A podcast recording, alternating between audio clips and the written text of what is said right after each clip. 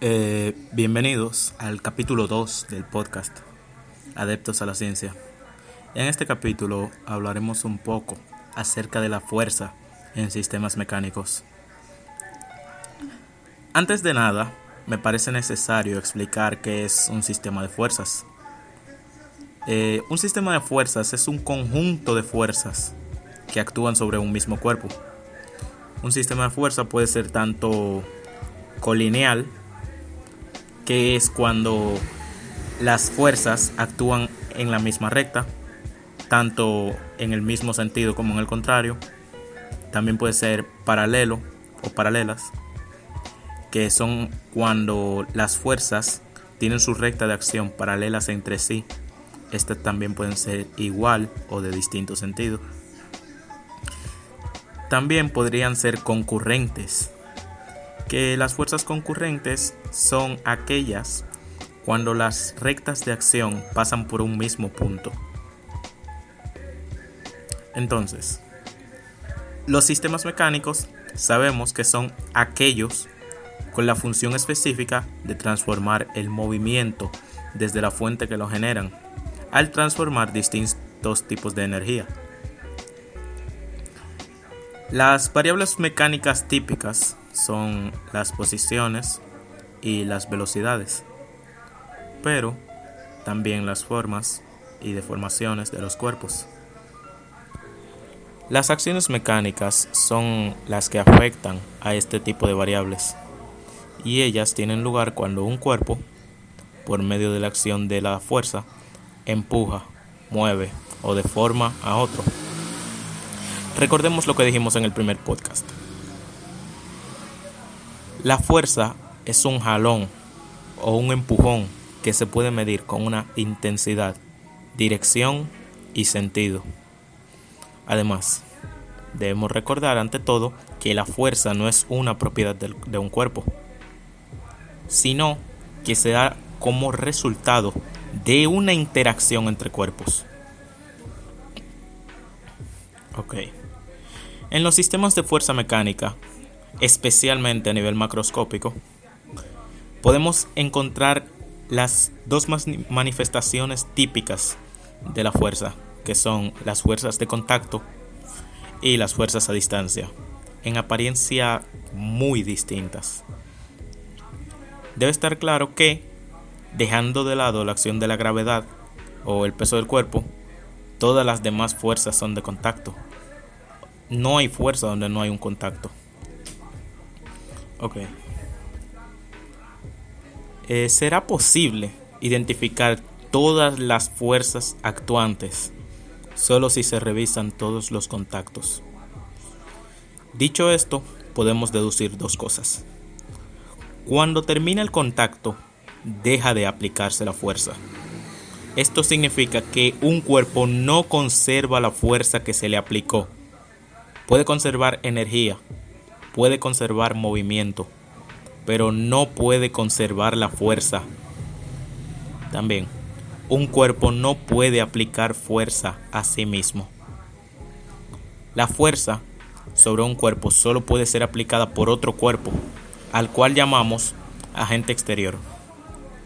Como mencioné anteriormente, las fuerzas pueden ser tanto de contacto como a distancia. Las fuerzas de contacto son aquellas en las cuales el cuerpo que ejerce la fuerza está en un contacto directo con el cuerpo sobre el cual se actúa dicha fuerza. Un ejemplo podría ser el empujar a nuestro amigo. Estamos ejerciendo una fuerza de contacto sobre él. La fuerza de contacto solo comienza a existir en el instante que, digamos, un cuerpo llamado A toma contacto con otro cuerpo llamado B, lo que ocurre a través de alguna superficie de contacto llamada S. Eh, las fuerzas a distancia, por otro lado, son aquellas en las que no existe contacto directo entre el cuerpo que ejerce la fuerza y el cuerpo sobre la cual es aplicada aquella fuerza. Los cuerpos que son capaces de ejercer fuerzas a distancia sobre otros cuerpos crean a su alrededor los llamados campos de fuerza El ejemplo más claro de esto es la fuerza de la gravedad. Eh, una base importante de las leyes que rigen la mecánica son claramente las leyes de Newton. Estas nos ayudan a entender gran parte de los fenómenos que suceden. Pero ya esto es tema del siguiente episodio del podcast. Eh, vamos finalizando un poco. Ah, les daré un pequeño experimento con un secador. Para realizar este experimento necesitaremos un secador de pelo y una pelota de ping pong. Si encendemos el secador y colocamos la pelota de ping pong encima de este, la pelota de ping pong se quedará en un equilibrio por la fuerza ejercida por el aire que eyecta el secador y también por el peso de la pelota de ping pong. Podemos ver aquí el efecto de un sistema de fuerzas mecánicas, pues a la bola le afecta la fuerza del aire que eyecta el secador de pelo y a la vez la fuerza de la gravedad que está empujando la bola hacia el centro de la Tierra.